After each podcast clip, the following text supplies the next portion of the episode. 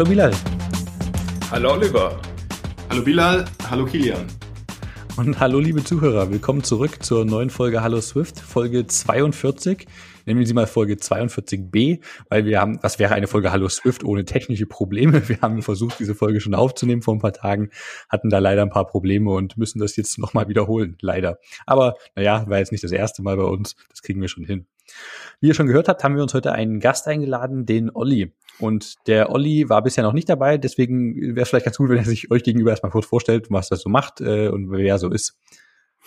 Ja, also ich bin Oliver. Hi, und ähm, ja, ich habe jetzt eine, eine lange Geschichte in IT eigentlich. Ich habe als als ich ein Kind war, haben meine Freunde irgendwann C64 bekommen und ich hatte leider keinen, aber mein Vater ist Maschinenbauingenieur gewesen, der hat mir irgendwann von der Arbeit einen Laptop mitgebracht, einen Epson PX8.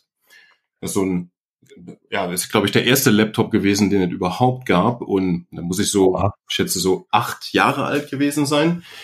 Und natürlich wollte ich spielen wie die anderen. Und jetzt ist der Epson PX8 das ist so ein Ding, da steckt man auf der Rückseite einen ROM-Baustein ein, um einen Text zu schreiben, oder einen ROM-Baustein mit Basic.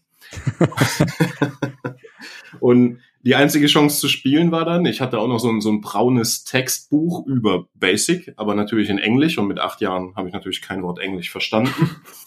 Aber du kannst den, die, die, die in Monospace gedruckten Sachen als Programm identifizieren. Und weil die Kiste so cool war und ich so gerne da dran gesessen habe, habe ich halt die Sachen abgeschrieben und geguckt, was sie machen oder was sie nicht machen.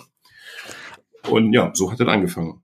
Und jetzt. Du hast also die Programme einfach bl quasi blind abgetippt, ohne wirklich zu, den Text drumherum verstehen zu können, was die, was die tun oder was die Intention dahinter ist. Genau, ja. Und wenn mein, als mein Vater dann abends nach Hause kam, hat er mir dabei geholfen zu verstehen, was die machen. Und ich habe dann halt probiert, ein Spiel daraus zu machen. Nicht schlecht, Reverse Engineering at its finest. ja, ähm, lernst du Frusttoleranz, so muss man das sagen. Und dann mal fast forward viele Jahre. Irgendwann habe ich dann als, ähm, als Java-Entwickler gearbeitet bei einem bei einem Internetprovider als Internetprovider neu waren und dann nochmal fast forward ein paar Jahre habe ich komplett die Böcke verloren. Und dann wollte ich mal was ganz anderes machen und da bin ich Golflehrer geworden. Aber das war doch gar nicht neu zu der Zeit. Äh, zu welcher Zeit? Spaß. Ich meine, weil du, weil du früher an den Laptops mit dran saßt, dann bei ISPs, aber dann fängst du mit Golf an. Das ist ja keine neue Technologie. nee, Golf ist keine neue Technologie. Nee, ähm, nee. Aber eine ganz andere Sache. Also dann vergräbst du dich ja nicht im, im Keller oder so mit Pizzaschachtel und Cola, so wie früher, sondern hey, du musst halt, du, du, du musst halt mit Leuten reden und rausgehen und ähm, ja, so, ist halt ein bisschen anders, aber lustig und lernt man tatsächlich auch eine Menge. Vor allem, ich war ja da Quereinsteiger und total neu, anders als wenn ich jetzt irgendwie im Informatikbereich unterwegs war. Und das ist definitiv eine neue Erfahrung gewesen. Und äh, ja, dann nochmal fast forward ein paar Jahre. Ich wohne auf dem Land, als Golflehrer auf dem Land im Winter. Ähm, vielleicht nicht jeder, aber äh, ich wäre da verhungert. Und deswegen brauchte ich noch mal eine andere Beschäftigung, um an ein bisschen Geld zu kommen. Und ich habe auch tatsächlich zwischendurch immer so ein bisschen sehnsüchtig geguckt, was gibt's für Neuigkeiten. Ich hatte tatsächlich zwischendurch auch mal ganz grob in Swift reingeguckt, als Swift rauskam, aber wirklich nur super grob. Und dann rief mich ein Freund an, der in, einem Startup arbeitete und sagte, wir brauchen jemand, der ein iOS Framework maintaint, um Autofahrten aufzuzeichnen. Das ist fertig und das ist in Swift und da muss eigentlich nur jemand daneben stehen, falls mal irgendwas passiert.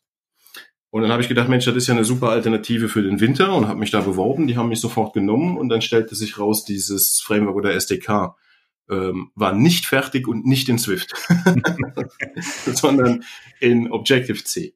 Alles leere Versprechungen. Genau, alles leere Versprechungen. Objective-C hatte ich noch nie gesehen. Aber ich muss sagen, nach dem ersten Schreck mit den ungewohnten Klammern und so, ähm, fand ich das eigentlich super. Nur Swift halt noch ein bisschen besser. Naja. Und dann, ähm, eigentlich war das ja so wie so eine Steilvorlage oder so ein Elfmeter, weil dieses Ding halt eben auch einfach nicht so funktioniert hat, wie es sollte. Und dann habe ich gesagt, Mensch, lass uns das doch neu machen. Kam mir irgendwie einfacher vor. Davon waren die gar nicht begeistert, weil die viel Arbeit da reingesteckt hatten. Also habe ich dann in meiner Freizeit neu gemacht. Und ähm, dadurch bin ich dann auch an eine Vollzeitstelle gekommen und arbeite jetzt im Moment halt gar nicht mehr als Golflehrer, weil einfach die Version, die ich dann selber neu gemacht habe, einfach eine viel bessere Metrik abgeliefert hat als die vorher. Also so, so ein Beispiel ist, bei iOS 12 fing, glaube ich, dieses Energy Chaming an, dass du gucken konntest, welche App verbraucht wie viel Energie.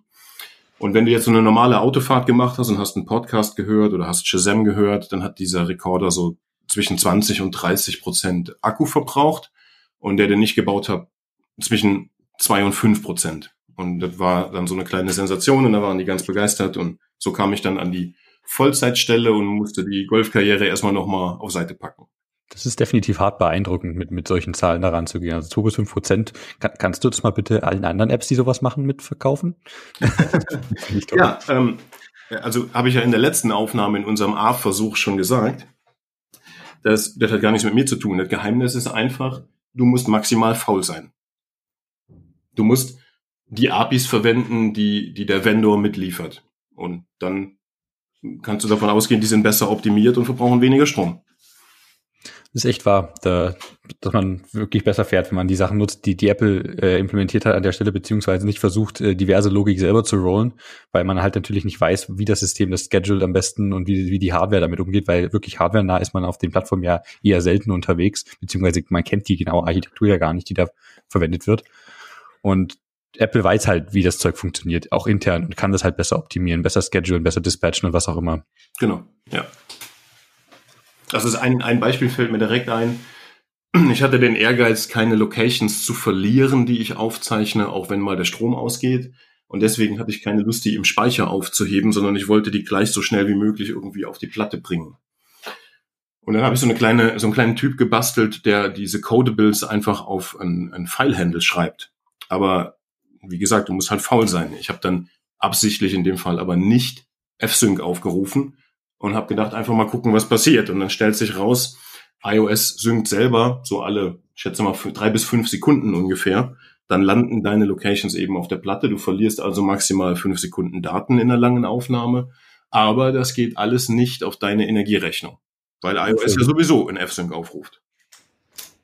Aber Olli, ist es nicht irgendwie auch so, dass du iOS beziehungsweise CoMotion, glaube ich, war das, anfragen kannst, ähm, von der Zeit von bis Dato eine Sequenz zu kriegen von den Location-Daten? Ich glaube, da gibt es, ja. glaube ich, auch irgendwie so eine API für, oder? Ach so, für Location-Daten. Du kannst CoMotion anfragen, ähm, um rauszufinden, ist der in der letzten Stunde spazieren gegangen oder so.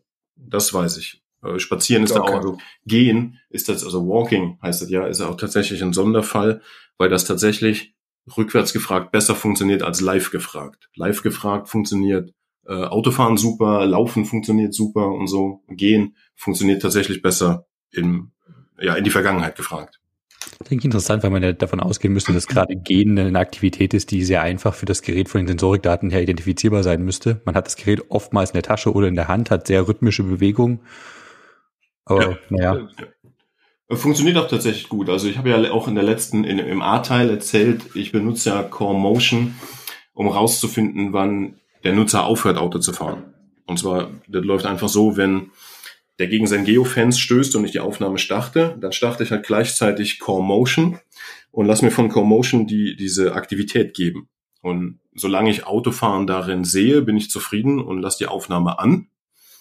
Ein Trick ist jetzt, wenn ich in diesem in diesem Array von Aktivitäten, die du da bekommst, kein Autofahren mehr sehe, dann dispatche ich so ein Stoppkommando für in fünf Sekunden. Und wenn ich innerhalb dieser fünf Sekunden nicht nochmal Autofahren sehe, dann stoppe ich halt die Aufnahme. Das ist einer, einer der Tricks tatsächlich, wo ich einfach so ja, 20, 30 Zeilen Core Motion da verwendet habe, anstatt selbst eine Logik zu implementieren. Du meinst auch, was ich immer noch interessant finde, ist, dass diese fünf Sekunden wirklich ausreichend sind, aber dass es auch gerätespezifisch ist, wenn ich mich nicht äh, äh falsch erinnere? Ja, da sind gleich zwei Sachen, die da eine Rolle spielen. Und zwar zum einen, bis zum iPhone 6S hatten wir ein super GPS. Und dann beim iPhone 10 ist das nächste, von dem ich jetzt weiß, ist das GPS schlechter geworden, also langsamer und ungenauer. Und ähm, jetzt, ich glaube, mit dem iPhone 12 hat mich der Ben eben darauf hingewiesen, ist jetzt ein neues GPS-Modul wieder drin. Mal schauen, wie das dann ist. Das kann ich ja jetzt noch nicht sagen. Was, Was hat sich da geändert zwischen iPhone 6S und iPhone 10? Das also war andere 6, Hardware, die da verbaut wurde. Genau, ja. Im 6S ist so ein Qualcomm-Chip drin gewesen und danach dann ein Intel-GPS. Ah, okay. Und ähm, also Navigation hat immer ganz gut funktioniert, aber zum Beispiel hier meine Karriere B beim Golf, wenn du da deine Schläge aufzeichnest, um eine Statistik zu haben, das war auf dem iPhone 6 super, auf dem iPhone 6S phänomenal. Dann hast du genau gesehen, ah, da auf dem Golfplatz habe ich diesen Schlag gespielt. Und mit dem iPhone 10 ist es völlig unbrauchbar gewesen. Leider. Das ist ja echt schade. Ja, aber jetzt habe ich ein iPhone 11 Pro und da scheint es wieder besser zu funktionieren. Also geht in die richtige Richtung wieder. Olli, weißt du eigentlich, was Apple da jetzt konkret immer macht? Ähm, was für Rohdaten die aggregieren? Machen die Sensor Fusion für verschiedene Sachen? Nutzen die vielleicht noch Bluetooth an sich? Ähm, oder wieder als Lieblingsthema. ja. ja, ne, es ist, also ich finde es echt mega spannend teilweise. Bei, bei den Apple APIs siehst du halt echt ganz oft nicht, ähm, was da im Hintergrund gemacht wird, aber da passiert halt eine Menge und du hast halt keine Ahnung, dass, dass und dann gibt's immer ganz tolle Talks, entweder auf der WWDC oder wo auch immer, wo dann erzählt wird, was die eigentlich da so machen. Ne? Und da geht so ein bisschen, sage ich jetzt mal, von Leuten ähm, natürlich, also mein Herz geht da zumindestens auf, wenn ich dann sehe, ey krass, was die da alles im Hintergrund optimieren, ähm, um diese Daten einfach so akkurat wie möglich zu halten. Also ich weiß jetzt mittlerweile aus Erfahrung, und das bezieht sich dann auch nochmal auf Kilians Frage, dass diese sowohl Geofencing als auch die Motion Activity besser funktionieren, wenn du so einen so eine SDK oder so eine App auf deinem eigenen Daily Driver Telefon benutzt. Ähm, okay. Ganz einfach als Beispiel so: Wenn ich jetzt in mein Auto einsteige und losfahre und an der Ampel anhalte, dann bekomme ich immer eigentlich zwei Motion States: einmal Driving oder Automotive, so heißt der, und einmal Stationary. und da habe ich mich schon öfter gefragt, wie sie das schaffen, auch wenn ich im Stau stehe, dieses Automotive aufrecht zu erhalten, weil ich das eigentlich jedes Mal bekomme, obwohl ich ja von den Location-Daten her mich offensichtlich nicht im, in dem Tempo bewege, mit dem man rechnen würde, wenn jemand Auto fährt. Mhm. Und da kann ich jetzt nur Vermutungen drüber anstellen, aber meine Vermutung ist, da spielt vielleicht, weil ja sowieso Core Motion an ist, die Vibration vom Auto eine Rolle. Das hat unser Auto hat sogar Start-Stopp-Automatik, also kann es halt auch nicht alleine sein. Könnte aber auch zum Beispiel die Audioroute ganz einfach sein. Also wenn du im Auto Podcast hörst über Bluetooth, dann ist die Audioroute ja klar erkennbar als dein Auto. Also mhm. theoretisch absolut möglich rauszufinden, der Kerl sitzt immer noch im Auto. Hast du mal Tests gemacht, was die GPS-Genauigkeit angeht, wenn du dich nicht mit dem Auto explizit verbindest, ob das da einen Einfluss drauf hat? Also ich habe ein paar Sachen getestet, einmal mit und einmal ohne SIM-Karte. Ohne SIM-Karte im 6S ist kein Problem, ohne SIM-Karte im 10 ist ein Riesenproblem.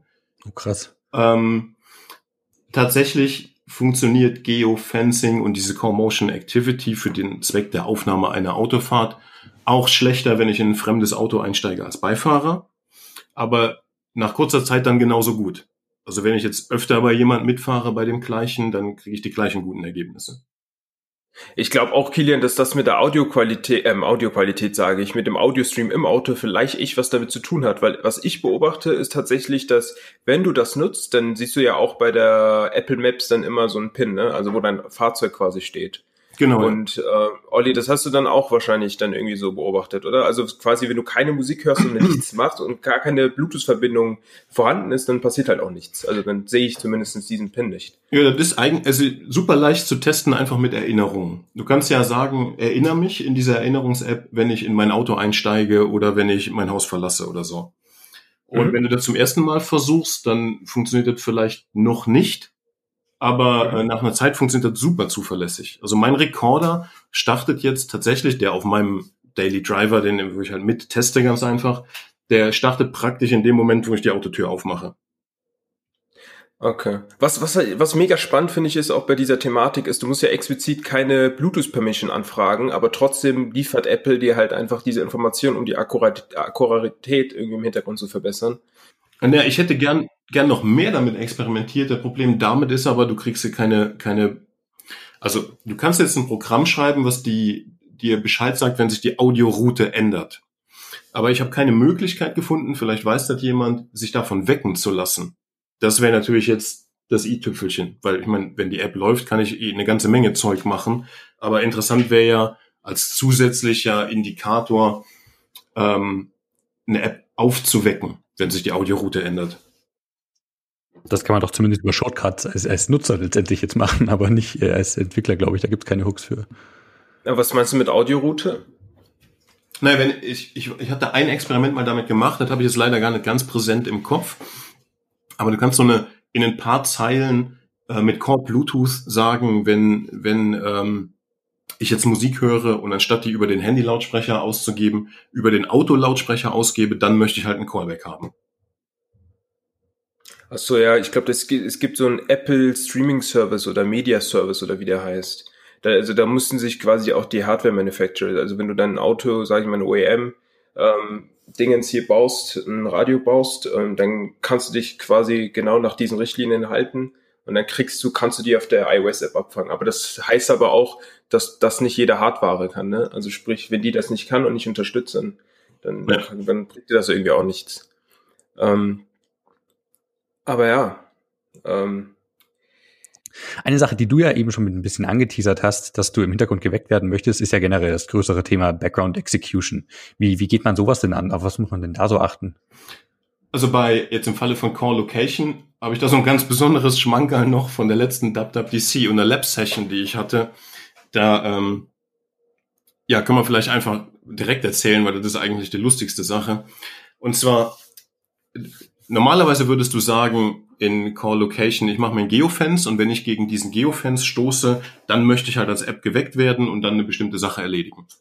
Und genau so funktioniert das auch. Du sagst also dann, ähm, wie ist das, ich habe Start Monitoring, habe ich jetzt gerade vergessen, muss ich mal kurz nachgucken. Ja, Delegate Call, ja. Ja, ist aber der, der offensichtliche Fall. Dann ist noch eine andere API da, die heißt Start Monitoring Significant Location Changes. Die benutzt du, also die wäre jetzt für den Fall, du willst deine Autofahrt aufzeichnen, natürlich völlig ungeeignet, weil du willst ja in dem Moment, wo du gegen den Geofence stößt, geweckt werden und anfangen aufzuzeichnen. Und Significant Location Changes sind eben keine Geofences, sondern sind, ich habe die Funkzelle gewechselt oder ich bin jetzt tatsächlich wo ganz anders. Also das sind so bis fünf bis zehn Kilometer, wenn das so an, anfängt. Und deswegen habe ich am Anfang auch keinen Sinn darin gesehen, diesen Call mitzumachen. Und dann habe ich festgestellt, immer wenn ich gegen den Geofence stoße, beginnt die Aufnahme. Also meine App wird geweckt und 16 Sekunden später geht sie wieder aus. Außer ich habe diesen dieses Start Monitoring Significant Location Changes mit aufgerufen, an dem Moment, Aha. wo ich die Geofence anlege. Und dann hat er immer funktioniert. Und das hat ja erstmal jetzt für mich keinen Sinn ergeben im, im Hinblick auf die Dokumentation. Und dann habe ich bei der Lab Session den Apple-Ingenieur gefragt und der fing schon an zu lachen und sagte, ja, du hast recht, du brauchst das. Das ist ein nicht dokumentierter Seiteneffekt dieser Funktion, dass du halt anbleibst im Hintergrund. Und so. das wollen wir auch gar nicht in die Dokumentation reinschreiben, weil wir gar nicht wollen, dass das jeder weiß. Geil. Für deinen Use Case brauchst du das und du musst es drin lassen, weil ohne das ist halt nach 16 Sekunden wieder Ende. Also das, ist schon das mal, ist sehr spannend. Habe ich jetzt schon ein, zweimal bei so Coco jetzt Treffen und sonst wie erzählt. Ähm, wie gesagt, Start Monitoring Significant Location Changes brauchst du, wenn du in der Situation bist, einem Geofence im Hintergrund zu starten und anbleiben zu wollen. Das ist definitiv ein guter Geheimtipp, den man so als Profi-Fachwissen im Hinterkopf haben kann. ja, offenbar, gell? braucht man. Und ähm, ja, ich weiß jetzt noch eine, haben wir in der letzten Folge im, im A-Teil angesprochen. Eine Sache, die, ähm, die halt nützlich ist, ist zum Beispiel, wenn du im Hintergrund Daten hochladen möchtest und du möchtest diese Funktion nutzen, das halt wirklich dem, dem iOS diese Daten in die Hand zu drücken, also so ein, so ein URL in die Hand zu drücken und zu sagen, lad die Sachen hier hoch, wenn du eine gute Internetverbindung hast, unconstrained connection oder wenn dir der Sinn danach steht. Ich brauche dann nicht sofort, aber ich brauche dann irgendwann. Ähm, dann gibt es eine extra API dafür, also diese Background-Uploads und dann übernimmt halt iOS Request und Response und stellt dir oder deinem Delegate aber dann irgendwann ähm, die Daten wieder zur Verfügung. Und zusätzlich zu den Daten halt eben auch so ein Completion-Händler. Und in der Dokumentation steht eigentlich relativ eindeutig, den Completion-Händler solltest du dann bitte innerhalb von 30 Sekunden ausführen. Weil iOS dir sonst irgendwann die Freundschaft kündigt. Und da ist auch so ein kleines Geheimwissen dabei. Das passiert tatsächlich, aber es passiert nicht im Simulator. Also im Simulator kannst du die ganze Zeit ignorieren, das zu machen und auf dem Device tust du es besser, weil sonst wirst du irgendwann eben nicht mehr geweckt mit dieser Antwort. Ja, diese Unterschiede zwischen Simulator und Device sind immer ein bisschen anstrengend, weil man hat nicht, sowas ist ja auch selten dokumentiert, wo sich das unterschiedlich verhält, beziehungsweise an manchen Stellen schon recht gut, aber man muss natürlich auch wissen und wenn man das nicht absieht, dann hat man viele böse Überraschungen. Ja, auf jeden Fall, aber halt auch dieser nicht berechenbare Determinismus, den du da hast. Ne? Also du hast ja vorhin angesprochen, von wegen, ähm, das wird angepasst pro Gerät. Umso öfter du dein privates Gerät verwendest, funktioniert das Ganze auch besser. Dann hast du eigentlich als Dev gar keine, also gar keine Chance zu wissen, ist die Implementierung, die ich gerade hier implementiere, genauso korrekt oder ähm, ist sie akkurat, wie auch immer. Also da hilft dir eigentlich nur testen. Äh, und wie lange, wie lange musst du denn testen, damit du dann weißt, okay, ähm, das funktioniert dann so, weil du hast vorhin angesprochen, Olli, wenn du das Haus verlässt, funktioniert das nicht beim ersten Mal, aber vielleicht beim zweiten Mal. Also wann kann man sagen, ja, bei der vierten, fünften, sechsten Testphase oder wie auch immer, ähm, kann man sich darauf einstellen, dass es soweit akkurater funktioniert. Ähm, hm, oder deterministischer ist, wie auch immer. Schwer zu sagen. Also da muss ich nochmal drauf zurückkommen, habe ich jetzt im, in diesem coolen Lex Friedman Podcast war neulich eine Folge mit James Gosling, mit dem Java-Erfinder. Der hat auch nochmal betont, die wichtigste Eigenschaft für ordentliche Programmierer ist wirklich grenzenlose Faulheit.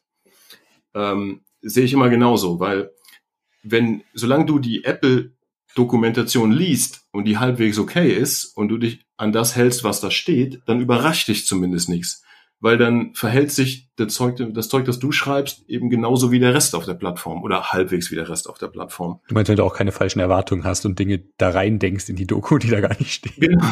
ja, genau. Passiert ja. mir häufig. Ja, ja, ja. Aber dein, ich gerade auch so einen Fall. Wie gesagt, wenn du jetzt Call Location verwendest, um zu sagen, weg mich an diesem Geofence und du dazu Fragen hast, dann leg einfach in der Erinnerungs-App eine Erinnerung an für den gleichen Geofence und wenn der funktioniert, sollte auch deine App funktionieren. Und wenn der nicht funktioniert, funktioniert halt auch deine App nicht. Dann ist die Setzt auch diese, die schöne Hoffnung an, dass das Apple auch alles selber dogfoodet und dieselben APIs und Daten nutzt wie man selber, aber das ist ja auch nicht immer der Fall. Ja, stimmt, aber in dem Fall, in dem Fall funktioniert das ganz gut. Okay, immerhin haben sie da richtig gemacht. Ja. Ja, ja, klar. Ja. Weil was, was ich auch so spannend finde, es gibt ja, also wir, wir haben ja eben auch ein bisschen über Background Execution gequatscht ähm, in der iOS-Entwicklung hatten wir ja ganz oft diese Story, dass die Leute dann die Voice-over-IP-API missgeused haben und irgendwie halt im Hintergrund Dinge auszuführen. Ähm, dann gibt es halt noch über Co-Location. Was fällt euch dann noch so ein? Also ich glaube, das Einzige, was ich noch so kenne, ist tatsächlich, dass Beacons dir die Möglichkeit geben, die ja auch in einem Co-Location-Framework sitzen, dass selbst wenn die App nicht im Switcher hängt, also sprich gekillt wird, ähm, dass dann trotzdem das Betriebssystem dich aufweckt für eine kurze Zeit, wenn du in dieser Region dich befindest.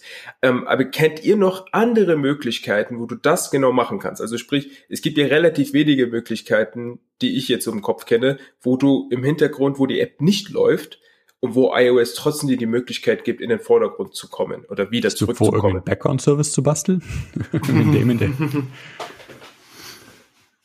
Also, wie gesagt, oder? definitiv. Ich kenne die Möglichkeiten aus Core Location.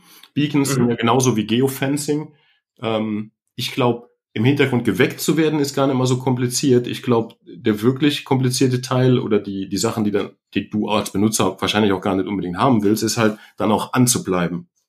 Und das ist ja genau der Fall, den, den wir jetzt brauchten oder den ich brauchte und den der Apple-Ingenieur dann bestätigt hat. Ich glaube, angehen ähm, gibt es schon ein paar offizielle Möglichkeiten ne, oder? Man kann sich ja nicht zuletzt natürlich die, die, Silent Push Notifications genau. oder das Schedulen genau, ja. obwohl es natürlich auch nur bedingt alles funktioniert, wenn, wenn Nutzer die die App wirklich töten.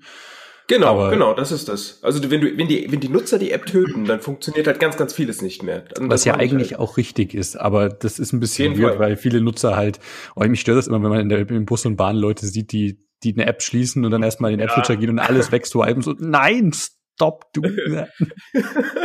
Ihr macht unser Leben so schwer, hört auf. Ja, aber nicht nur unser Leben schwer, die machen auch ihre eigene Akkulaufzeit kaputt ja, und die Apps Fall, verhalten ja. sich beschissener, aber das ist doch, ja. ach Mensch.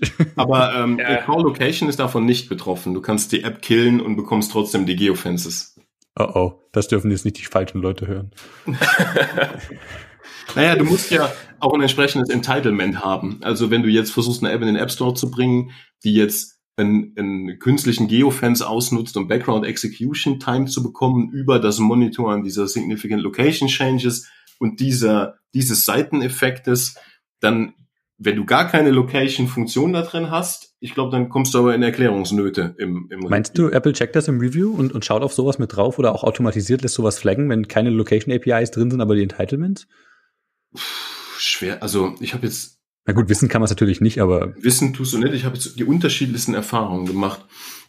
Ich habe meine, meine iOS-Karriere äh, hat ja sozusagen in einem, in einem Workshop mit Dom begonnen, letztes Jahr oder ja, muss letztes Jahr gewesen sein, in Karlsruhe auf der Heise MacDev. Und da war ein Vortrag von dem Philipp Shoemaker, der. Es witzig, dass du auf der MacDev deine iOS-Karriere als Beginn siehst.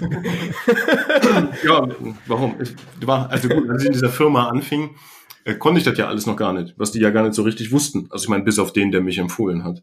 Und da musste ich ja Gas geben und die Sachen schnell lernen. Ich meine, wenn du jetzt viele, viele, viele Jahre als Entwickler gearbeitet hast im professionellen Umfeld, dann fällt dir das ja nicht so schwer. Das ist, ich habe immer zu Dom gesagt, du musst dir mich vorstellen wie so ein, wie so ein Anfänger auf Steroiden halt. und ich habe ja extra Glück gehabt, ich glaube, das habe ich letztes Mal schon erzählt, weil in Doms Workshop saß dann der Alex von Belo auch noch rechts neben mir. Und als ich halt mit dem ganzen Kram noch gar nicht umgehen konnte. Und da war ich ja in bester Gesellschaft. Da habe ich ja Hilfe von allen Seiten bekommen, sozusagen. Also das war ein toller Einstieg und das war gar nicht so kompliziert. Klingt gut.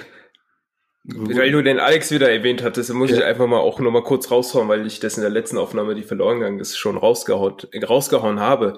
Ich habe eine Ausbildung gemacht bei der Telekom, da habe ich ihn kennengelernt und da weiß ich noch, habe ich so aufgeschaut auf ihn und dachte mir, was ein cooler Typ. weil ich war ja in der Zeit schon begeistert von der Apple Community und so weiter und so fort. Und der hat mir dann so auch erzählt, was er schon da gemacht hat in den 80er, 90ern und so weiter und so fort. Und ähm, das war echt eine interessante Begegnung. Und die hat mich, würde ich schon sagen, definitiv nachhaltig beeinflusst. Ähm, auf jeden Fall ein cooler Typ, der Alex, ja. Also ich muss sagen, ich finde die ganze Szene cool. Also, aber jetzt schon über die Jahre viele unterschiedliche, wie soll man das sagen, Plattformen oder Programmiersprachen oder Umgebungen oder Szenen kennengelernt, aber die ist mit Abstand jetzt wirklich die coolste. Ich bin auch immer wieder sehr glücklich, über tolle Leute zu stolpern, mit denen ins Gespräch zu kommen, sei es online, wie dieses Jahr hauptsächlich möglich oder auch offline. Ja. Ist immer toll, auf jeden Fall. Ja, auf jeden Fall. Also auch im Swift Slack, ne, also ist die Atmosphäre auch immer ganz gut. Ähm, das ist immer, immer ganz Super toll. lustig. Ich muss manchmal wirklich auf der Arbeit laut lachen und komme in Erklärungsnöte, hauptsächlich aber wegen des Swift Slacks tatsächlich. Ja, das also das gibt es mittlerweile auch etwas länger, ne? Also, die, aber wie kommst du drauf, Olli? Also, dass du sagst, du hast auch andere Communities erlebt und ähm, die iOS-Community ist da gefühlt ähm, besser. Also kannst du hast, also ist das ein Gefühl oder sind das irgendwie Fakten, die du irgendwie hm, ah, also die Leute, also ich fand sie nett, ich fand sie zugänglich, ich fand sie total hilfsbereit und, und ähm, die, die Unterhaltungen von gegenseitigem Respekt geprägt, äh, super, also total angenehm. Und okay. ja, kann ich jetzt, ich weiß gar nicht, woran man das so festmachen soll. Einfach ähm, ist, glaube ich, auch immer eine schwierige Frage. Communities sind unterschiedlich, aber es sind oftmals gerade im, im IT-Umfeld, finde ich, immer sehr welcoming, auch gerade für, für Neuankömmlinge. Natürlich kann man ja. hier und da mal einen Fehltritt haben. Es gibt auch andere Communities online. Ich sitze in letzter Zeit, äh, die letzten Tage sehr viel im Microsoft Flight Simulator und bin da über ein sehr verrufenes Forum online, AB Sim heißt es, gestolpert, wo man sich anscheinend nicht mehr wirklich so, so abtun sollte. Da, da da gibt's Klarnamenpflicht und wenn man die nicht einhält und seine Post signiert, dann wird man direkt wieder rausgeworfen. sehr herrlich. Also ich glaube, vielleicht ist auch einfach deine Stimmung besser, wenn du mit Swift und Objective-C zu tun hast, als wenn du JavaScript machen willst. das ist natürlich auch. Ja, genau, genau, genau. Das, also, das ist so wie der Kilian meinte, ne? Also ich glaube tatsächlich, das ist so, so ein subjektives Empfinden einfach. Wenn du ja. dich halt einfach wohlfühlst mit dieser Plattform und so weiter, dann ist es natürlich alles auch ein bisschen äh, besser. Also ihr müsst, naja. ihr müsst euch mal so, so vorstellen, wenn ich wenn ich als Kind an so einem Epson PX8, da gab es noch keine Objektorientierung, gell? Also die Objektorientierung habe ich sozusagen miterlebt, wie sie entstanden ist. Ich glaube, die ersten GUI-Programme, die ich geschrieben habe, waren dann in Borland Delphi, falls sich ja einer daran erinnern kann. Oh ja. Und ähm, also Objektorientierung zu verstehen, dauert ja realistisch betrachtet sozusagen eine Dekade. Also bis man das dann wirklich kann, gell? Und, Aber ich glaube, man muss der Fairness ähm, halber auch sagen, Basic fehlen mehr Dinge als Objektorientierung für eine moderne Sprache. ja, ja, stimmt. Ja. Und das ist auch noch so ein Basic-Dialekt gewesen, da musst du Zeilennummern vorne dran schreiben. Oh, die besten Dialekte. Oh ja. Ein Profi wissen halt nicht 1, 2, 3 dahin zu schreiben, sondern 10, 20, 30. Oh ja. Damit man noch Platz hat dazwischen. Genau, ja, also so. Und wenn du jetzt, wenn du dann, dann halt lange Java machst und so, dann denkst du ja irgendwann, naja, jetzt kann ich OO schon und sowieso Design und, und Naming und so sind immer Sachen, die mir, die mir total wichtig waren und wo ich total Spaß dran habe. Und dann wirst du halt eingestellt für Swift zu machen, guckst zum ersten Mal in deinem Leben auf Objective-C, bekommst einen kleinen Schreck, aber kurz nach dem Schreck denkst du, boah, das ist ja richtig schön. Also ganz ehrlich, wer kein Objective-C kann, kann ja auch gar kein Naming. So. und, und äh, dann, dann, ja, ich habe halt viele Informationen dann gebraucht und muss halt viel nachholen. Ähm, ich habe eine ordentliche Grundlage. Ich wusste, es gibt Next Step und ich wusste auch, was das bedeutet und wo das herkommt. Und wir haben ja früher alle ähm, Linux benutzt und dann hat man ja eine gewisse, wie soll ich sagen, ähm, ja, Affinität zu Unix oder PostX-Betriebssystemen, dann ist das schon alles ein bisschen leichter zu lernen tatsächlich. Aber trotzdem brauchte ich natürlich viele Informationen und diese Community und die Leute, die stellen erstens extrem gute Informationen zur Verfügung und sind zweitens auch noch total hilfsbereit. Also vielleicht auch deswegen. Das ist echt super. Ja, wir sind halt die geilste Community. Das finde ich auch generell einen recht angenehmen Gedanken zum Ende jetzt, dass, dass wir in einer freundlichen, tollen, äh, einfühlsamen, inklusiven Community unterwegs sind und dann natürlich jeder herzlich willkommen ist. Ja, äh, ich finde, das Thema haben wir gut angesprochen, was wir uns hier vorgenommen haben, äh, sprich Co-Location, Spitzfindigkeiten dazu, deine sehr interessanten Erfahrungen, die, die du bisher damit gesammelt hast. Wollen wir zum, zum Ende noch zu unseren Picks übergehen? Dürf, darf ich noch eine Frage stellen, Kilian? Oh, na klar. Noch, supi, supi. Also, ich wollte noch mal fragen, Olli, bezüglich ähm, WatchOS. Ähm, die ganzen Collocation-Themen, die wir jetzt so grob angesprochen haben, die sind wahrscheinlich nicht eins zu eins übertragbar auf WatchOS, oder? Da verhält sich das alles noch mal ein bisschen anders, oder? Leider sind sie nicht eins zu eins übertragbar, weil ähm, die API ist auch gar nicht die gleiche. Also es sind bestimmte Dinge, die auf dem iPhone gehen, die auf der Watch gar nicht funktionieren. Das okay. ist der Hauptunterschied schon mal. Aber ja, das ist halt leider so. Ja, macht ja auch Sinn. Ich meine, das Gerät ist so klein und so weiter. Ja, gut, das war's eigentlich auch. Das Gerät ist so klein, da passt kein GPS rein. ich habe jetzt die, die, letzten Tage, der Dom hat irgendwann im Swift Slack geschrieben, ich will ähm, eine App machen für die Watch, die äh, zählen kann, wie oft ich jonglieren kann. Und hat jemand eine Idee dazu? Habe ich erst ein paar Tage später gesehen und ich hatte mal irgendwo im Internet einen gesehen, der hat gesagt, Mensch, du kannst ähm, für Create ML so Modelle aufzeichnen. Also lässt er einfach Motion Activity geben, also Beschleunigung in XYZ-Richtung und die kannst du tatsächlich in so ein Machine Learning Modell füttern. Und dann habe mhm. ich ihn darauf hingewiesen und habe gesagt, Mensch, das wollte ich sowieso schon die ganze Zeit machen, so ein, so ein Motion Recorder da zu machen für die Watch. Und dann haben wir damit zusammen angefangen und haben einen gemacht. Also ganz, ganz rudimentär und ganz primitiv. Und Dom hat dann jongliert und versucht, äh, Bewegungen aufzunehmen.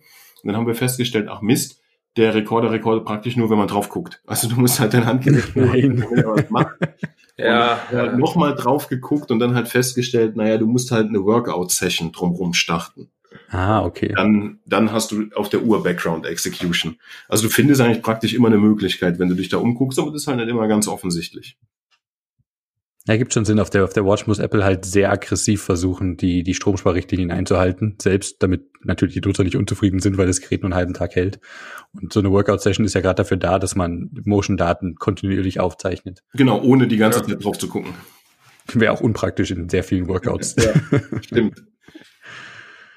jo, äh, das finde ich ein, ein, gutes Thema zum Abschluss. Ähm, was habt ihr noch für Picks rausgesucht? Wer fängt an? Warum nicht du? Okay, meine beiden Lieblingsvorträge.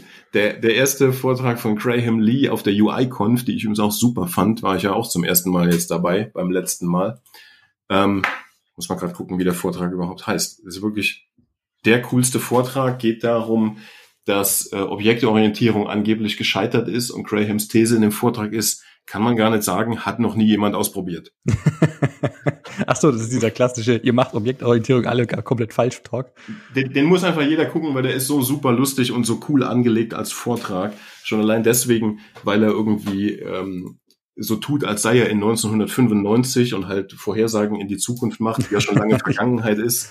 Ähm, super, super, super Vortrag. Ähm, so, ja, mit dem Gedanken, wie macht man eigentlich Objektorientierung, wie kann man die wirklich machen und ist die wirklich gescheitert oder hat das wirklich noch nie jemand ausprobiert? Fand ich gerade spannend. ja. Da gibt es auch so ein Video, das nennt sich Stop Writing Classes oder so. Ähm, ich glaube, das geht da so in die ähnliche Richtung auch. Also von wegen, ihr macht halt einfach alle OOP falsch. Und ähm, kann ich auch sehr empfehlen. Also was jetzt einfach zum Thema passt irgendwie. Fällt mir gerade ein. Ich habe jetzt ich, aus, aus blanker Neugier rückwärts angefangen zu lesen und lese jetzt dieses Buch ähm, Object-Oriented Design oder diese, von, von diesem, von diesem Objective-C Erfinder Brad Cox. Und da lerne ich doch jetzt tatsächlich, dass es sogar am Anfang der Objektorientierung, die ich ja eigentlich miterlebt habe, aber eben halt auch erst als Kind, auch noch unterschiedliche Ansätze und unterschiedliche Ideen gab. Ein Lager, die sagen, wir machen Code Reusage durch Inheritance und die anderen, die sagen, na, wir machen nur so kleine Software-ICs, die sich gegenseitig Nachrichten schicken. Hm, okay. Super spannend. Also dieses Buch geht das dann fast Richtung Message Passing oder ist das dann noch natürlich auf einer ganz anderen Ebene? Ja, ich meine, in dem, in dem Buch wird ja sozusagen Objective C erfunden mit seiner. Ach so, klar, den ja, Kontext also, natürlich gleich wieder mit vergessen. Ja, also ja, geht, geht um Objective C Message Send. oh Mann. Äh, also was der, ich mich gerade frage. Ja, Kilian. Was ich mich gerade frage. Sorry. Wieler, sorry. Olli? Ja. Nee, alles gut. Ich glaube, wollte den Kilian was fragen. Also wir müssen das, glaube ich, den Leuten auch sagen, hier, es läuft kein, es läuft hier kein Video-Recording. Das heißt, wir sprechen uns als alle irgendwie quer das durch. doch schon. Aber, das haben wir schon oft aber, Genau, aber hier, so, so ist es halt nun mal. Ähm, was ich sagen wollte, fragen wollte, ähm, OOP, also Swift sagt man ja Protocol-Oriented Language. Ähm, wie trifft man denn diese Aussage? Danach, wie die Sprache aufgebaut ist, also sprich, wie die Sprache ähm, in der Standard-Lib oder so aussieht? Oder wie die Leute die verwenden oder was du für Möglichkeiten hast. Weil per se kannst du ja Swift schon versuchen, ganz, ganz streng funktional zu schreiben. Ähm, was sagt ihr? Also wie, wie du kannst auch versuchen, Swift ganz streng äh, OOP-mäßig zu nutzen. Das Schöne genau. an Swift ist, dass sie halt die Möglichkeiten bietet, äh, da unterschiedliche Paradigmen zu nutzen. Es gibt natürlich andere Sprachen, die da ist ein bisschen mehr schon in dem Core mit drin haben, wo du die Designentscheidung mit aus dem Sprachdesign mit rauslesen kannst. Aber ich würde jetzt nicht sagen, dass das Swift eine, eine reine Protocol-oriented Sprache ist oder eine funktionale Sprache. Da, da würden die, die ganzen funktionalen Fanboys natürlich sofort reingrätschen. So, Swift kann überhaupt nichts, was funktional relevant ist. Aber natürlich kann man ein bisschen in die Richtung angelehnten Code schreiben, schon sehr gut. Du kannst mhm. natürlich in dem ganzen Objective-C in Top sieht man natürlich die, die, die Klassenstrukturen immer sehr wunderschön mit durch und kann das mit äh, ausnutzen. Also wir haben die, die Bausteine parat, können das nutzen, wie wir wollen und können uns da austoben in die Richtung und natürlich alles gleichzeitig nutzen, was auch immer toll ja. ist. Das finde ich zeigt aber auch Swift Philosophie. Ne? Also die Philosophie von Swift, wie ich sie zumindest verstehe, ist tatsächlich, dass du verschiedene Werkzeuge hast und hier nutzt das, worauf du Bock hast. So und, und deswegen ist die Sprache ja mittlerweile schon so groß, so komplex geworden. Aber heißt ja nicht, Nachteil, dass du alles nutzen genau. musst. Du ja. hast halt die Komplexität, du hast die die Möglichkeiten, du hast die Vielfalt, äh, das ist gleichzeitig äh, ermöglichend und gleichzeitig etwas einschränkend in, in der genau. Möglichkeit, die man hätte, die Sprache noch zu vereinfachen überhaupt genau. nicht Also, also, genau, ich sag mal, ich, ich sag mal so, bei Haskell kann man ja tatsächlich sagen jetzt, ne, ähm, ähm, das ist eine funktionale Sprache, aber wie du schon sagst, bei Swift ist das ja, also ich will damit nur sagen, dass ich das ähnlich sehe wie du. Oder eigentlich genauso sehr. Also ich finde Swift Olli? super, großartig, genial, mit riesigem Abstand meine Lieblingsprogrammiersprache. Ich habe wirklich ein paar gesehen und Swift ist super. Also kann mich kann gar nicht genug Begeisterung dafür ausdrücken. Eben deswegen, weil Multiparadigmen unterstützt werden. Mhm. Netzwerkcode funktionaler anzulegen und jetzt aktuell Combine zu benutzen und Operator ist super. Macht totalen Spaß, macht großes Vergnügen und ist super nützlich. Und natürlich geht auch OO. Und dann kommt ja noch dazu, viele Entscheidungen oder viel von dem, von der Meinung, die bei Swift mitschwingt, ist halt tatsächlich Best Practice. Und, und diese Best Practice ist ja immer so ein Trade-off. Ähm, machst du das eine oder machst du das andere? Und die Entscheidungen, die in Swift getroffen sind, gefallen mir persönlich halt super. Ja, obwohl man natürlich das Problem hat, dass gerade dadurch, dass es alles noch recht jung ist und gerade Sachen wie die Combine halt gerade noch äh, relativ frisch sind und leider nur auf bestimmten Plattformen existieren, diese Best Practices oftmals noch am Entstehen sind. Man orientiert sich natürlich an dem, was, was Apple da gerne vorgibt oder vorgeben möchte, aber ja, und gerade in Bezug auf Swift UI, es ist noch relativ schwierig, da genau zu sehen, wie man das am besten strukturiert. Ja, stimmt. Aber sind auch nicht alle Apple-Beispiele super. Gerade in dem Watch-Kontext habe ich, habe ich ein Beispiel gesehen, da, da habe ich gedacht, nee Jungs, das ist aber, das ist ja gar kein Swift hier. Das ist ja überhaupt nicht schön. Ähm, Dazu kommt natürlich, dass nicht jede, dass nicht alle innerhalb von Apple auch sehr gut äh, mit Swift. Ne, lass mal den Gedanken mal weg. Nee. Ja, doch. Also ja. ich meine, die Core Frameworks machen sie halt in C++. Also in dieser Lab Session, dem, dem Kerl habe ich Quelltexte gezeigt, zu dem ich Fragen hatte und er hat gesagt, ja, tut mir leid, ich kann halt nur C++. Ich kann halt gar kein Swift.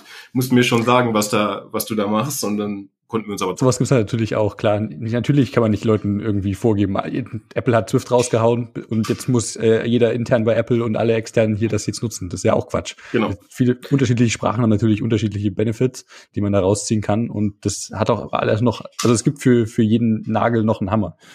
Ja, und das sind auch so viele unterschiedliche Perspektiven, an die du oft einfach gar nicht denkst. Also hier mein Lieblingsvortrag von Graham Lee, wenn ich den jetzt super ungültig übersimplifiziert zusammenfasse, dann könntest du sagen, Mensch, verwende doch kein Void, gib doch einfach zurück einen richtigen Typen, auf dem du dann weiterarbeiten kannst. Lass uns doch Message Sending eben machen. Und dann, ich habe ja noch einen Pick, den Vortrag von Marcel Weyer, den ich auch super, super gut finde, der ähm, Designs präsentiert, einmal Call Return und einmal äh, Pipe und Filter als anderen Ansatz, wo du dann denkst, Mensch, das kann ja total nützlich sein, mal Void zurückzugeben. Und da ist es halt oft eine Frage der Perspektive und was du tust und was du machen willst, was da die, die bessere Lösung ist. Und da es ist, es ist wirklich alles am Ende wirklich eine Frage der Perspektive einfach. Also, keine Ahnung, das ist halt auch, also wie du eben meintest, ich hatte mal ähm, vor zwei Jahren oder so, hatte ich mal ein, ähm, wie sagt man, Interview-Prozess bei Apple gehabt. Das war tatsächlich bei hier bei den Co-Motion-Team.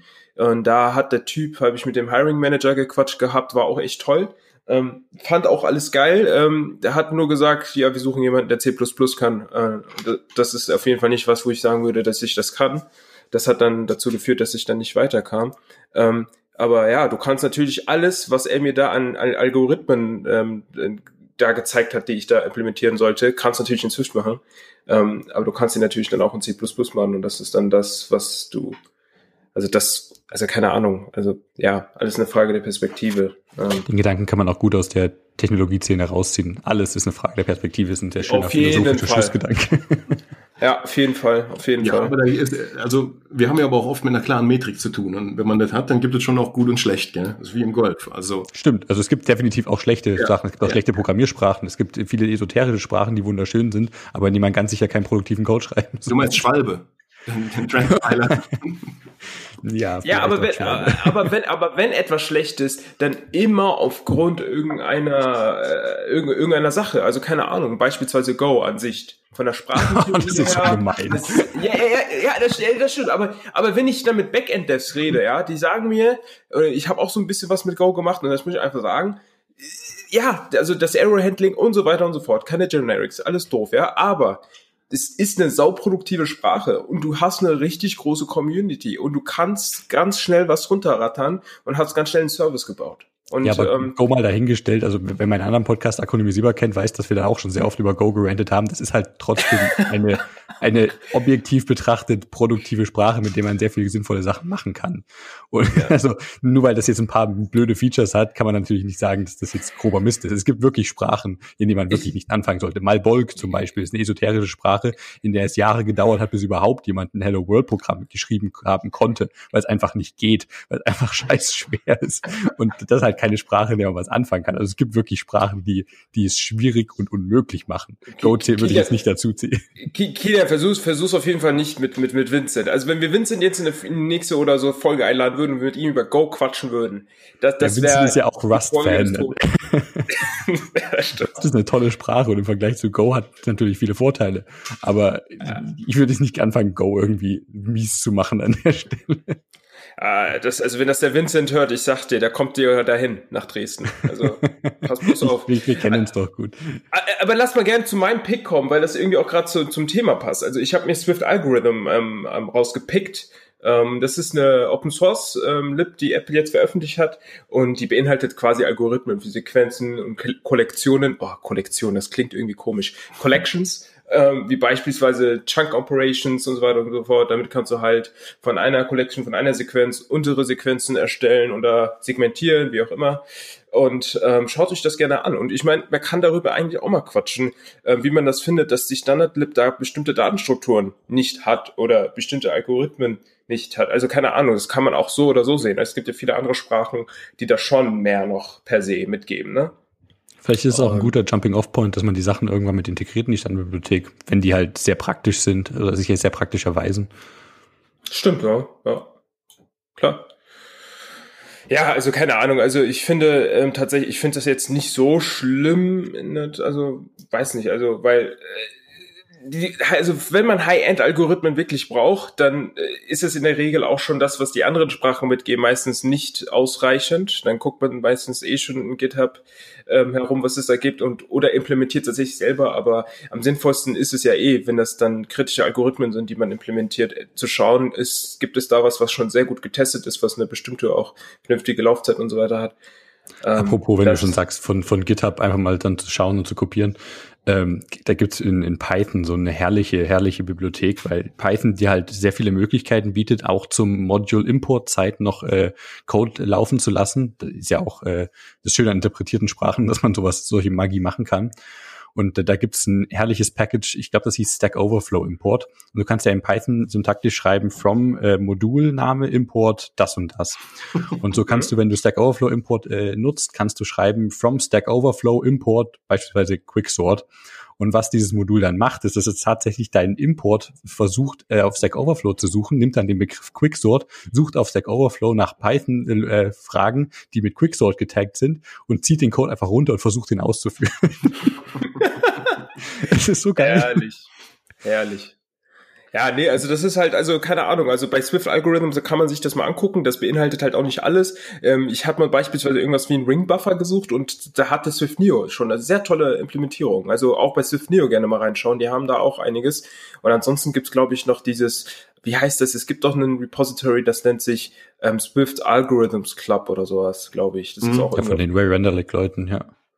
Genau. Aber das ist auch immer ein guter Hinweis, wenn du schon aufs NIO hinweist, dass man, wenn man was Spezifisches sucht, äh, oftmals auch in den äh, gut maintainten großen Bibliotheken fündig wird und davon einen Teil rausziehen kann. Das ist auch ein sehr schönes Feature an Swift Packages, dass die eben so in, in so Unterbausteine sich gliedern lassen. Und so kann man dann beispielsweise NIO in seinen Code mit reinziehen, aber nur ein Package davon, weil man jetzt, also ich glaube nicht, dass der Ring Buffer allein in einem äh, Teil davon dann liegt in einem Modul, mhm. aber zumindest kann man dann genau dieses Modul dann sich reinziehen und, und das eben als Dependency mit in seinem Code nutzen. Ob das jetzt NIO ist, ich glaube, früher war der Argument Parser immer so ein gutes Beispiel, was man direkt aus dem Swift Package Manager Repo mit rausziehen konnte, bevor das jetzt ein neues Ding geworden ist, was noch viel besser ist. Aber solche Sachen bieten sich halt immer an, da mal zu schauen, was man da eben auch als reusable Sachen mit nutzen kann, weil das halt well maintaineder, gut, äh, gut getesteter Code mit eben ist. Genau, ja. Gute Überleitung dazu habe ich mir selber gerade gegeben. Ich habe mir als Pick noch rausgesucht die Swift Package Registry, die Referenzimplementierung von Matt Thompson. Und zwar geht es darum, dass äh, wir noch keine wirkliche Package Registry haben in der Swift-Welt. Und hier geht es nicht so sehr um das Suchen von Packages, um die Discoverability davon, sondern um eine Möglichkeit, den Package Manager zu erweitern, dass der in Zukunft nicht äh, Dinge aus Git-Repos direkt zieht, was auch Nachteile mit sich bringt, sondern die eben von einer äh, Registry eben mitziehen kann und dass man da eben einen Service aufstellt, beziehungsweise einen Spec, wie genau so ein Service ausschauen kann. Und das ist jetzt eben eine Referenzimplementierung davon. Und was halt so ein, so ein Problem immer ist an, an Git-Repos, die man zieht als Dependencies, dass die relativ groß sein können, dass man davon die History mitziehen muss, damit man die Version-Tags anschauen kann. Weil an jeder, an jedem Tag, jedem Version Tag kann natürlich komplett andere Manifestdatei liegen, die man dann eben aus, nochmal in unserer Welt ausführen und äh, verstehen muss. Und natürlich können Version Tags auch plötzlich an einen anderen Commit gesetzt werden, was natürlich herrlich bescheuert ist, aber das kann Git natürlich, das war nicht abzusehen, dass, dass Git-Tags für sowas irgendwann missbraucht werden, fast in Anführungsstrichen. Und das wäre natürlich schön, wenn man solche Probleme alle mit auf andere Art und Weise lösen kann. Und das machen andere Package Registries auch. Das Rust-Beispiel mit Crates.io immer, immer sehr, sehr gut, was, was die tolle Sachen machen. Auch NPM ist da nicht verkehrt aus der Node-Welt. Und, und solche Sachen wäre natürlich sehr schön in der Swift-Welt irgendwann gelöst zu haben. Klingt echt gut, Kida, muss ich sagen. Also da tut sich in der letzten Zeit eh ganz, ganz viel schon was und ich glaube, wir sollten irgendwann auch mal echt eine neue Folge darüber machen. Ich ja, glaube auch nicht nur das, sondern wir sollten auf jeden Fall auch mal eine neue Folge machen, ähm, um ganz, ganz so vom, vom Bottom, Bottom up zu erklären, wie eigentlich so ein, so ein ähm, ja, so ein Package Manager aufgebaut ist, wie es technisch funktioniert. Ein Package Manager allgemein.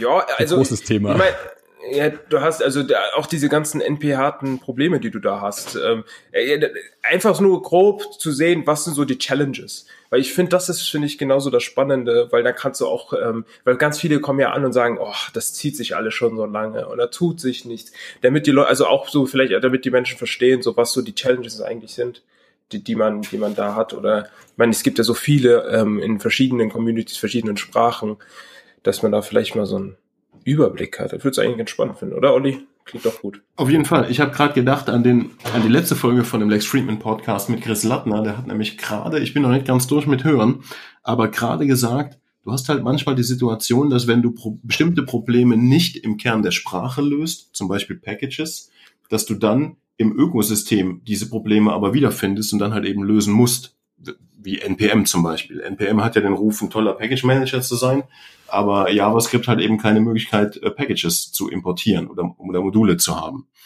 Ähm, Habe ich gerade dran gedacht, darüber Sprache. Hört sich auf jeden Fall interessant an. Wollte ich mir auch noch anhören. Also gut, dass du es erwähnst, ähm, das mit Chris Lettner. Das ist, glaube ich, seit gestern. Die Folgen sind alle super. Also die mit Chris Lettner auf jeden Fall super interessant. Ja.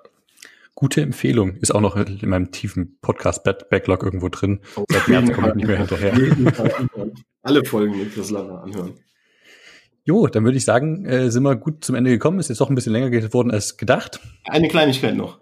Die ist wichtig. Die muss ich noch gerade loswerden. Und zwar, ähm, der Mark Kalmes hat bisher die Coco Heads Köln gemacht. Und die, die Kogels Köln waren auch super. Hat mir auch total viel Spaß gemacht. Und vor ein paar Tagen schrieb der Marc seine Abschiedsnachricht und dass es jetzt keine Coco-Heads Köln mehr geben soll. Und dann habe ich geschrieben, na hoffentlich macht das irgendjemand. Und dann stellte sich raus, ich möchte auf jeden Fall, dass das weitergeht. Und da sich kein anderer gemeldet hat, mache ich jetzt weiter. Ja, perfekt. Deswegen, deswegen ich habe Marc angerufen und habe gesagt, ich kann mir gar keinen vorstellen, der dafür weniger geeignet ist als ich. Und er musste lachen und sagte, das gleiche habe ich vor fünf Jahren zu Joachim auch gesagt. Und ähm, jetzt wollte ich aber gerade die Gelegenheit nutzen, alle, die Bock haben und irgendwas Interessantes vorzutragen haben, sich bei mir zu melden. Weil jetzt suche ich natürlich einen ganzen Packen Leute für ein paar interessante Vorträge. Ja, sehr cool. Man merkt es übrigens gar nicht. Ne, Kilian, man merkt das gar nicht, dass der Uli Rheinländer ist. Man merkt das irgendwie gar nicht. ich bin ein Bigburger, kein Rheinländer. Uh, direkt Fettnäpfchen hier. Ja, das ist ja genauso, wenn du zu den Bayern sagst, sie sind Franken oder umgedreht, ne? Da rasten uh, die ja auch ganz, aus. ganz schlimm. Ja. nee, ich glaube, du hast ja. sogar recht, ähm, Bilal. Ich glaube, technisch gesehen könnten wir Rheinländer sein, ja. Ah, nee. ah. Dieses Jahr spielt das doch alles keine Rolle. Wir leben alle ja. zu Hause. Genau, ja, stimmt. Ja, stimmt. Jo, äh, ja, dann würde ich sagen, kommen wir mal zum Ende. Vielen Dank auf jeden Fall fürs Dabeisein. Olli hat sehr viel Spaß gemacht mit dir. Ja, super. Ihr findet uns wie immer auf äh, Twitter, Slack und Matrix. Links dazu findet ihr in den Show Notes oder auf halloswift.de. Schreibt uns bitte Feedback, Kommentare, Vorschläge für kommende Folgen und Gäste. Wir freuen uns immer über alles und auch natürlich vor allem über Bewertungen auf iTunes. Das war's von uns. Vielen Dank und bis zum nächsten Mal. Merci, ade. Tschüss.